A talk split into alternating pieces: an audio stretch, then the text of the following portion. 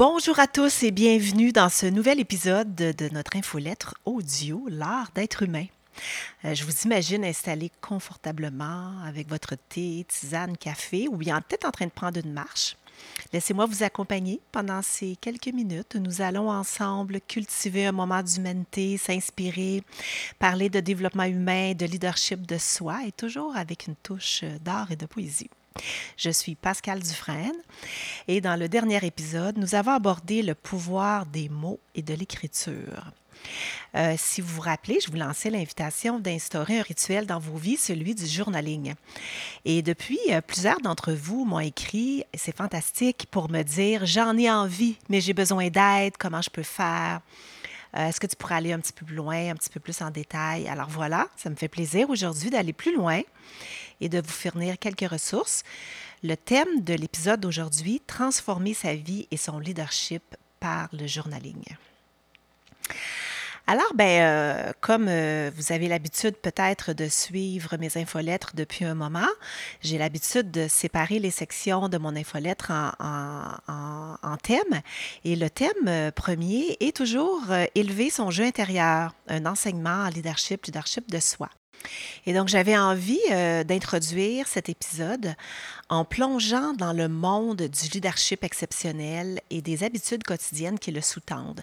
J'ai eu, euh, il y a quelques années, l'opportunité de, de lire une étude fascinante menée par des partenaires du Leadership Circle. Et cette étude révèle des informations intéressantes sur les habitudes quotidiennes des leaders d'exception et comment celles-ci influencent leur manière de diriger. Alors, vous allez tous euh, trouver votre compte dans le contenu de cette recherche parce que rappelez-vous que je parle toujours de leadership au sens large. Hein. On est des leaders d'abord de soi et nous sommes toujours le leader de quelqu'un. Alors, cette étude s'appelle Daily Habits of Exceptional Leaders les habitudes quotidiennes des leaders d'exception. Ça a été fait en 2014 et c'est encore très actuel. C'est deux partenaires du Leadership Circle basés à Sydney euh, O'Sullivan et Gaster, qui ont mené cette étude pour révéler et comprendre les habitudes quotidiennes de ces leaders exceptionnels. Et elle visait à découvrir quelles étaient les habitudes hors du travail euh, que ces gens-là avaient mis en place pour exceller dans leur rôle de leadership. Alors, une des découvertes les plus significatives était l'importance du journaling dans la transformation de ces leaders. Comment l'écriture leur, leur, ont permis d'accéder à une conscience de soi plus profonde. Alors, plusieurs avantages qui ont été révélés par cette étude. D'abord, la conscience de soi accrue. Les leaders exceptionnels pratiquaient régulièrement le journaling pour réfléchir sur leurs actions, leurs émotions, leurs objectifs. Et cela les aidait à développer une conscience de soi plus profonde, identifier leurs forces et leurs limites. Euh, transition euh, du réactif au créateur. Hein. vous avez entendu souvent euh, parler de ce concept-là à travers mes ouvrages. Donc, le journaling les aidait à prendre du recul par rapport à leur réaction plus impulsive, conditionnée. Ça les a amenés à être plus conscients de leurs tendances réactives et à les gérer de manière plus euh, intentionnelle. Donc, en conséquence, ils prenaient de meilleures décisions, plus alignées avec leur vision et les objectifs de leur organisation et leurs propres objectifs personnels. Et le troisième élément qui est ressorti, c'est que euh, cette pratique d'écriture les a aidés à développer leur leadership créateur. Donc, en réfléchissant régulièrement dans ce journal, les leaders stimulaient leurs compétences créatives. Ils utilisaient des questions clés pour explorer des nouvelles idées et perspectives, ce qui les rendait plus innovants et ouverts aux opportunités. Donc, en résumé, le journaling, c'est un outil puissant euh, pour les leaders euh, en général, donc ce qu'a montré euh, l'étude, et pour nous tous en général aussi, parce que cela nous aide à développer une conscience de, soi plus profonde, à passer d'un mode réactif à un mode plus créateur et à être plus efficace dans notre leadership, des leadership de soi-même.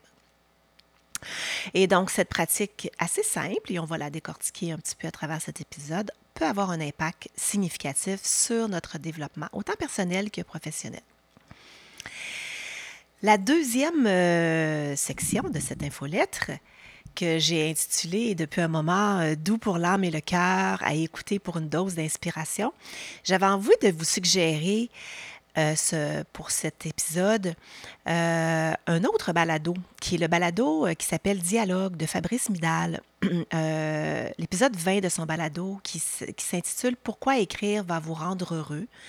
Il est accompagné de son invité Laure Limonji et euh, ils font référence à un livre qui porte sur l'art d'écrire qui s'appelle Pourquoi écrire va vous rendre heureux. Ce livre a été recommandé dans de nombreuses universités et vendu depuis sa parution en 86 à des millions d'exemplaires. Alors, l'autrice, c'est Nathalie Goldberg. Euh, avec beaucoup d'humour et de perspicacité. Elle euh, parle du bonheur qu'apporte l'écriture et elle offre vraiment de super bons conseils. Alors écoutez le balado, peut-être ça va vous inspirer vous emmener à, vous, euh, procurer cet ouvrage qui regorge de, trucs pratiques. Ce qui m'amène à ma troisième section de cette infolettre sur ma table de chevet. Alors, euh, comme on parle d'écriture et de journaling, euh, bon, vous connaissez sûrement plusieurs livres connus qui ont été écrits à partir de journaux intimes. Le journal d'Anne Frank, euh, Mange Priem, hein, que tout le monde connaît. Journal d'un corps par Daniel Pennac. journal d'un voyage en France par Arthur Rimbaud. mon premier livre, Entre la tête et le cœur, était au départ un journal. L'écriture était mon espace de transformation. Et après quelques publications sur les réseaux sociaux, histoire courte, on m'a proposé d'en faire un livre, mais au début, ce n'était pas ça le but original. J'écrivais d'abord pour moi, pour soutenir ma démarche de transformation.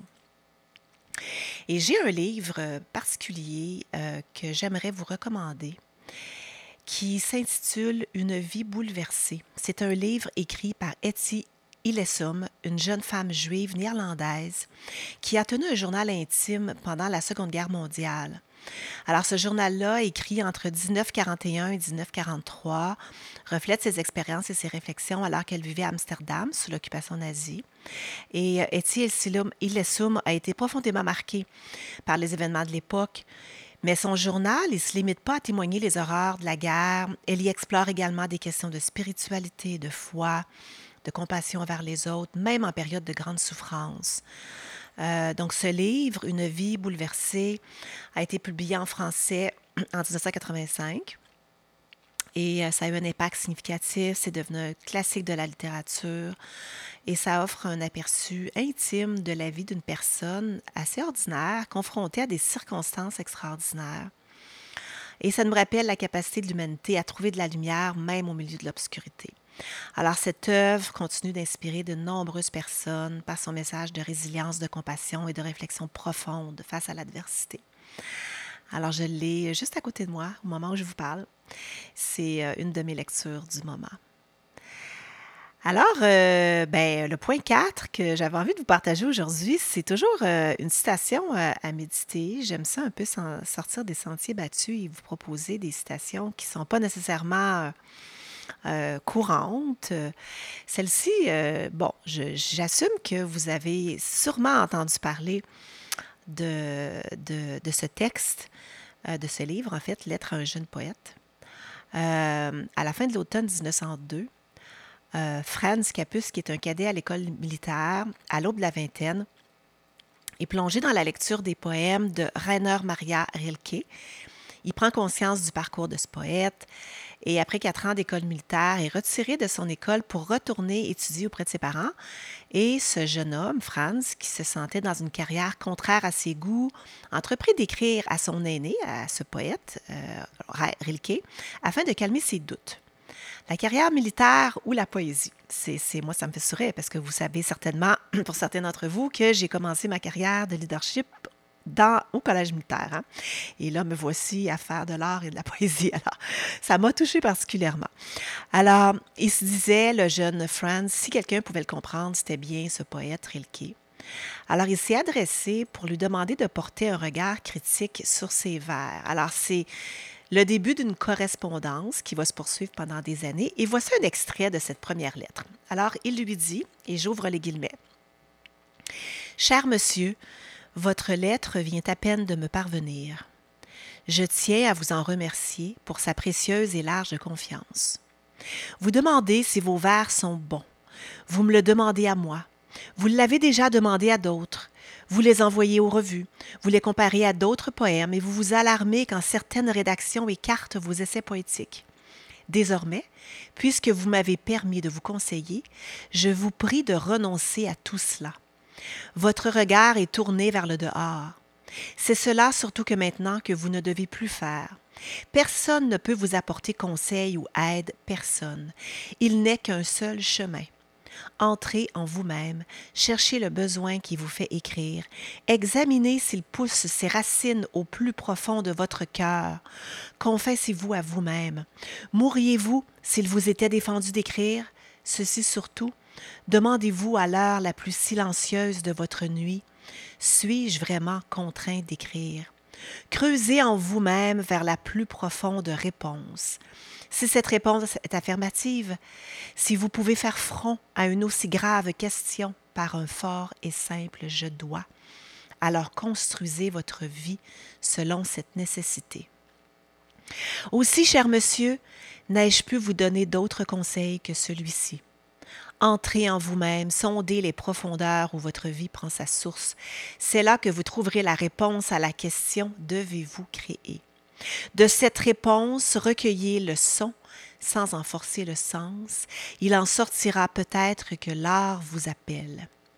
Alors prenez ce destin, portez-le avec son poids et sa grandeur sans jamais exiger une récompense qui pourrait venir du dehors. Dévouement et sympathie, Renard Maria Rilke. Fermez les guillemets.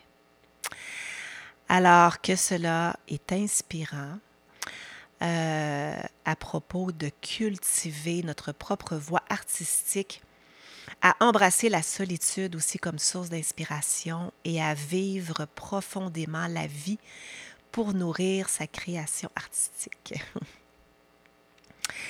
Ce qui m'amène, mes très chers, à mon cinquième point, à mon plan d'infolettre de, de, de ce mois-ci, c'est mon invitation. Alors, je vous invite pour les prochaines semaines à prendre papier et crayon, la bonne vieille méthode, ou bien vous pouvez aussi utiliser euh, votre téléphone intelligent et vous enregistrer. Un 10 à 15 minutes d'écriture par jour. Et euh, pour vous soutenir, voici quelques éléments. D'abord, l'écriture est faite de beaucoup d'écoute. Écoute de soi, de ce qui se passe autour de soi. Alors ouvrez les yeux et le cœur quand je suis allée au Mali, en Afrique de l'Ouest, un ami malien m'a dit L'étranger a de grands yeux. Cette expression, l'étranger a de grands yeux, c'est une expression africaine qui signifie généralement que les étrangers ont tendance à être curieux et à observer attentivement leur environnement lorsqu'ils visitent un nouvel endroit. Alors, ça ne veut pas dire nécessairement que nos yeux sont physiquement plus grands, mais plutôt que notre attitude quand on est en voyage est marquée par la curiosité et l'observation. C'est une façon poétique de souligner que les étrangers portent un regard neuf sur les choses et un intérêt particulier pour ce qu'ils découvrent dans un pays étranger. Alors si nous prenions à chaque jour ce regard curieux du voyageur, j'ai beaucoup voyagé et je pense que cette pratique d'écriture a débuté justement pendant mes voyages, euh, juste avant ma mission humanitaire au Mali. Euh, en 98, ben, j'avais 28 ans. Et je savais pas encore euh, que je partais pour l'une des plus grandes aventures de ma vie. J'ai tout vendu, je me suis délestée de tous mes avoirs. Je suis partie faire un voyage en sac à dos de deux mois et demi à voyager au Costa Rica, au Panama, sans savoir que juste après, je m'enrôlerais dans une formation en coopération humanitaire, suivie d'une mission euh, euh, au Mali. Et voici un extrait de mon journal à ce moment-là, donc c'était en février 98 pendant mon voyage euh, Costa Rica, Panama. Et euh, voilà ce que j'ai écrit. Toujours garder mes objectifs en focus m'aide à travailler vers ceux-ci. Et je pense que j'ai fait un bout de chemin à figurer ce qui était le succès. Le défi pour moi de mon succès sera d'être capable d'accomplir ce qui est vraiment important pour moi, ce qui me rend heureuse, ce qui me fait grandir, au lieu de suivre la route que j'aurais dû suivre, la route la plus facile, celle euh, dans laquelle je me conforme à la norme, celle que j'ai prise jusqu'à maintenant.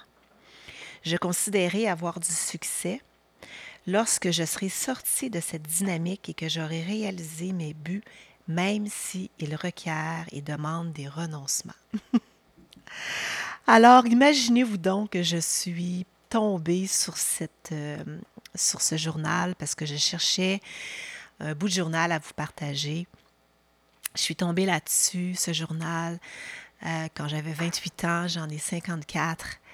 Et ce qui me fait sourire, c'est que c'est encore la même quête pour moi à 54 ans qu'à 28 ans, cette quête de sens, cette quête de sortir de la conformité pour embrasser le vivant en moi. Comme quoi, la vie est faite de cycles. Carl Jung disait qu'on se développe comme des oignons, couche après couche. Alors, notre dynamique de fond demeure et on se développe euh, couche après couche. Alors, ben, pour écrire, euh, le premier, euh, le premier euh, conseil, si on veut, entre guillemets, que je vous donnais, c'était d'être à l'écoute de ce qui se passe en vous, autour de vous. Le deuxième, ce serait de vous donner les bonnes conditions. Choisissez un lieu propice et laissez-vous porter. Pour moi, c'est la nature. J'écrivais dans ma dernière publication sur les réseaux sociaux que pendant longtemps, je voyais les escapades de ma vie quotidienne en nature comme un appel à ne rien faire à première vue, ça peut sembler paradoxal parce que on est dans une société centrée sur l'activité constante et un peu en contradiction avec ma nature profonde parce que moi, j'aime beaucoup l'action. Alors, dans notre quête perpétuelle de performance, on a tendance à considérer l'inaction comme une perte de temps. Pourtant, on peut découvrir que ne rien, ne rien faire est une pratique profondément significative. Alors, choisir délibérément de suspendre nos activités, nous déconnecter de la frénésie quotidienne, quand on fait ça, on crée un espace de contemplation. Et c'est cet espace qui nous permet d'explorer notre propre nature, de méditer sur nos valeurs, de plonger dans l'essence même de notre être. La philosophie euh, orientale nous enseigne l'importance de la méditation euh, et du non-agir. Et ça, ça ne veut pas dire l'inaction pure et simple, mais plutôt une action accomplie en harmonie avec le flux naturel des choses. Ça nous rappelle que parfois la véritable action consiste à laisser les choses suivre leur cours sans intervention forcée. Et il y a aussi la philosophie existentialiste. Euh, l'idée de ne rien faire dans cette philosophie peut être liée à la recherche de sens et à la création de soi. Alors, en se retirant de l'agitation extérieure, on a l'occasion d'explorer notre propre existence, de faire face parfois à l'absurdité de la vie et de donner un sens à son propre chemin. Alors, ne rien faire, ça devient un acte de résistance contre la superficialité, une quête de vérité intérieure, une exploration de l'âme et de la conscience. Et c'est dans ces moments de contemplation que naissent les idées les plus profondes, se construit notre identité authentique et que on trouve les réponses à des questions existentielles. Pour moi, ces moments-là nourrissent beaucoup mon écriture. Ces moments de rien faire nourrissent notre créativité. Euh, on apprend à mieux se connaître, ça améliore notre prise de décision. Ça nous permet aussi de recharger nos batteries mentales et de revenir à nos responsabilités avec une vision plus claire, une compréhension plus profonde. Alors moi, au lieu de dire maintenant ne rien faire, je préfère utiliser l'expression me laisser porter. Et dans cette expression, euh, elle suggère une acceptation passive de l'expérience du moment présent. C'est des moments suspendus de quiétude euh, qui deviennent pour moi des moments de rencontre stratégique avec moi-même. Et l'objectif euh, n'est pas de répondre à des questions, euh, ou trouver des réponses, accomplir quoi que ce soit, mais plutôt ralentir, se laisser habiter et porter les questions. Donc laisser émerger, être et apparaître. Euh, le même poète dont je vous parlais un peu plus tôt, Rainer Maria Rilke, a dit Pour l'instant, vivez les questions. Peut-être un jour lointain entrerez-vous ainsi peu à peu, sans l'avoir remarqué, à l'intérieur de la réponse. Alors, ben, le troisième point pour vous soutenir, euh, vous pouvez, dans votre carnet, euh, partir d'une question. Hein? Donc, pas une question dans le but d'y répondre, comme on disait, mais pour laisser porter, pour porter la question. Ça peut guider votre processus d'écriture de votre journal. Parfois, j'écris une question dans mon carnet. Ensuite, je laisse la question vivre en moi, je la porte, j'écris autour de cette question des phrases, des mots, des images. Ça pourrait être des questions comme euh, comment est-ce que je me sens en ce moment, comment je prends soin de moi en ce moment, mentalement, émotionnellement, physiquement, spirituellement, comment est-ce que je me sens à propos de mon leadership, à quoi mérite d'être consacrée mon attention dans ma vie, dans le monde, dans mon leadership? Ça pourrait être, par exemple, quelle est l'idée la plus stimulante, amusante, nouvelle que j'ai entendue au cours des derniers 24 heures? Qu'est-ce que j'aime à son sujet? Je l'aime bien, moi, cette question. Qu'est-ce qui a le plus contribué à nourrir ma vitalité cette semaine ou aujourd'hui? Comment puis-je avoir plus de joie dans ma vie? Un autre que j'aime aussi, que je vous suggère, quelle conversation devrait avoir lieu en ce moment? Et que j'évite? Si vous avez entre les mains mes livres, ben, tous les trois contiennent des questions que vous pouvez utiliser comme base de journaling. Surtout mes deux derniers, je dirais, Oser être vrai, être un leader créateur.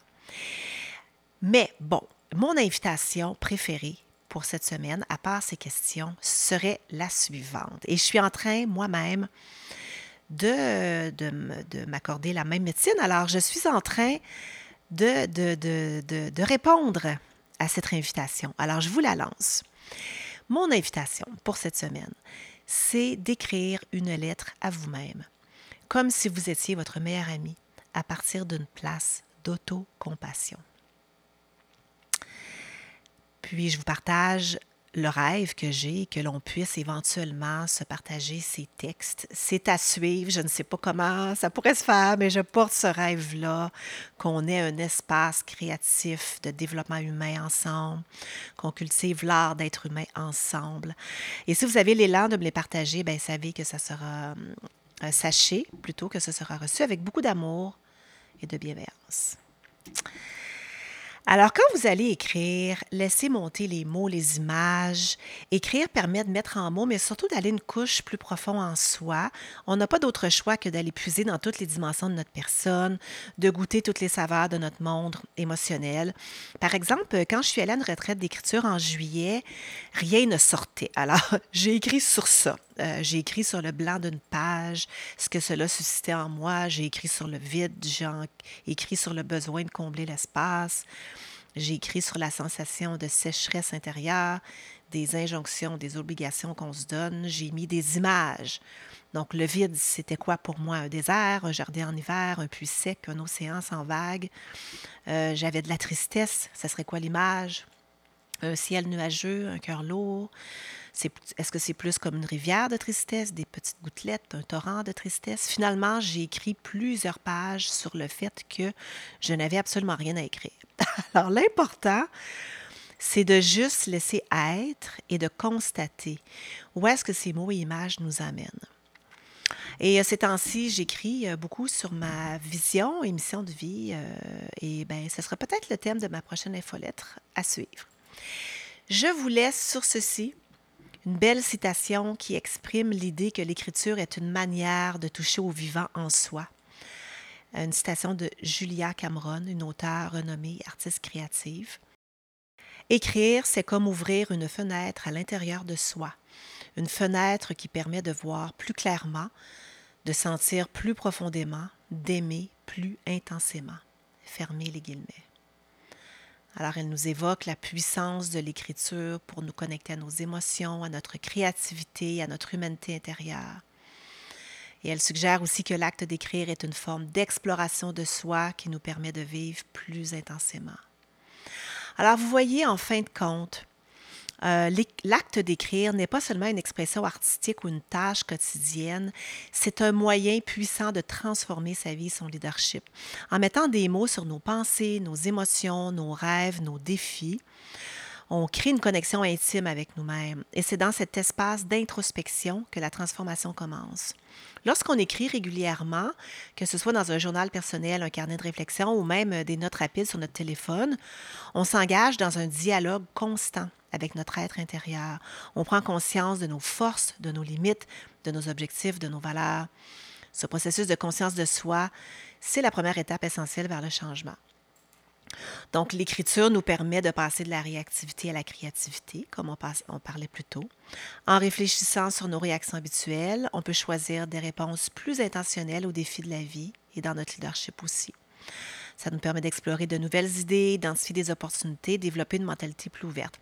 Alors, en fin de compte, l'écriture de, journal nous aide à créer une narration consciente de notre vie, de notre leadership. C'est une histoire qu'on peut façonner guider une histoire nous sommes les auteurs, les protagonistes.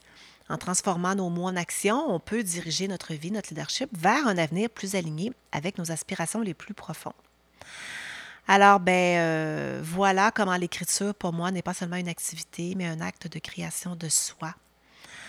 Alors, je vous envoie tout plein d'amour. Je vous souhaite des moments d'écriture remplis de joie, de sens, de nourriture intérieure. Et je vous dis à tout bientôt.